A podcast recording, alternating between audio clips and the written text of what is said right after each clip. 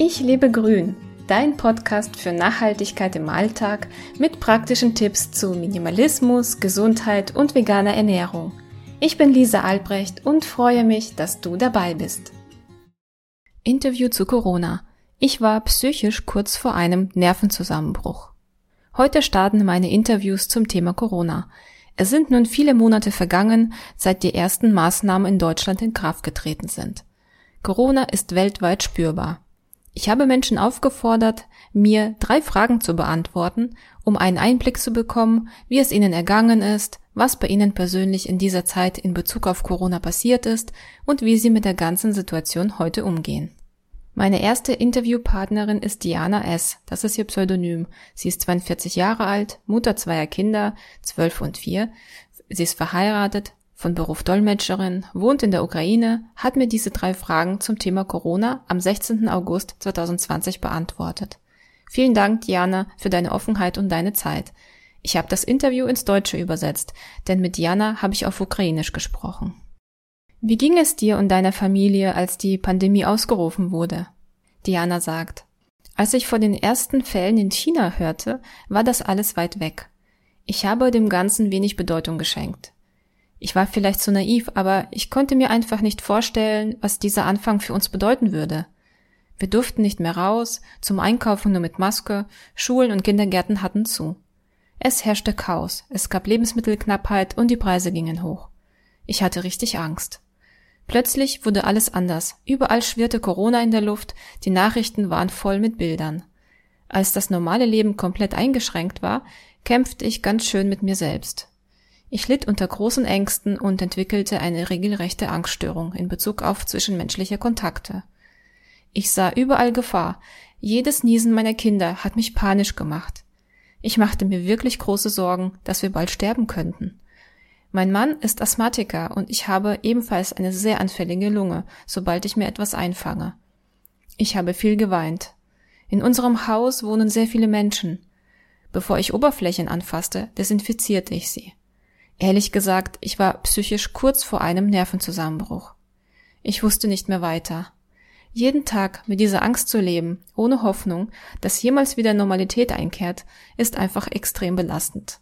Eines Tages hat mir mein Mann mit sehr klaren Worten zu verstehen gegeben, dass er, wenn es so weitergeht, nicht mehr mitmacht. Durch diesen enormen Druck und die vielen Alltagsherausforderungen stand unsere Beziehung auf dem Spiel. Das hat mir zum Glück die Augen geöffnet und ich habe es geschafft, auf die Stopptaste zu drücken. Wie geht es euch heute? In welcher Form hat sich die Pandemie in eurem Leben gezeigt? Diana sagt, wir wohnen in einer Stadtwohnung ohne Garten. Der Lockdown war besonders für die Kinder hart. Völlig ohne die Möglichkeit, Spielplätze zu besuchen, fiel uns die Decke auf den Kopf. Obwohl der Spielplatz um die Ecke leer stand, durften wir nicht hin.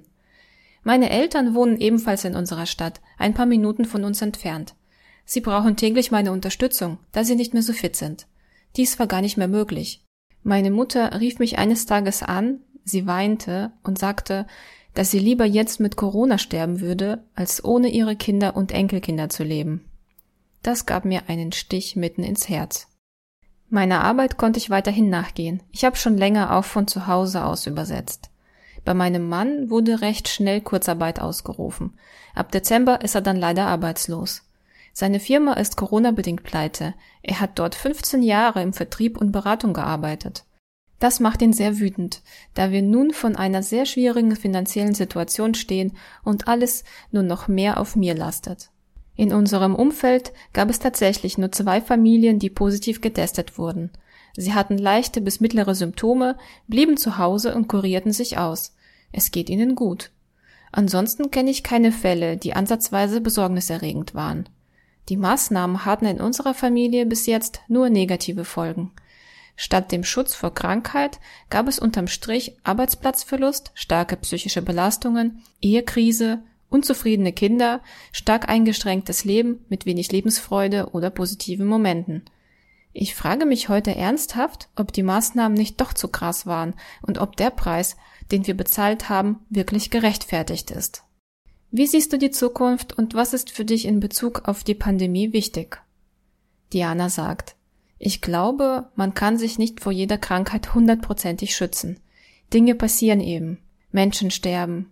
Meine Oma ist vor einigen Jahren gestorben, nachdem sie eine Erkältung bekam. Sie hatte als Folge eine Lungenentzündung. Auch sie war Asthmatikerin. Aber nachdem mir meine Mutter klargemacht hat, dass sie dieses völlig isolierte Leben nicht mehr leben möchte, verstand ich, dass es ja noch mehr im Leben gibt als Krankheit und Schutz. Sie sagte mir, sie ist zwar in Sicherheit, aber todunglücklich. Ich würde mir in Zukunft wünschen, dass mehr Individualität und Eigenverantwortung an der Tagesordnung steht. Was in den vergangenen Monaten passiert ist, fühlte sich an wie eine schwere Walze, die unser komplettes Leben platt gemacht hat. Vor zwei Wochen waren wir im Urlaub am Meer. Diese Auszeit war für uns sehr wichtig. Wie gut, dass ich die vorher gebuchte Reise nicht storniert habe. Wir haben in dieser kurzen Zeit als Familie gemerkt, dass das Leben weitergeht, dass Corona uns nicht beherrscht und wie wichtig es ist, einfach zu leben. Denn wir leben jetzt. Ich möchte nicht mehr in diese schlimme Zeit zurück, in diese Angst, die uns völlig kontrollierte und beherrschte. Vielen Dank, liebe Diana, dass du mir diese Fragen beantwortet hast, für deine Offenheit und deine Zeit. Du hast Lust bekommen, dein Leben in die Hand zu nehmen? Besuche meinen Blog unter www.ichlebegrün.de.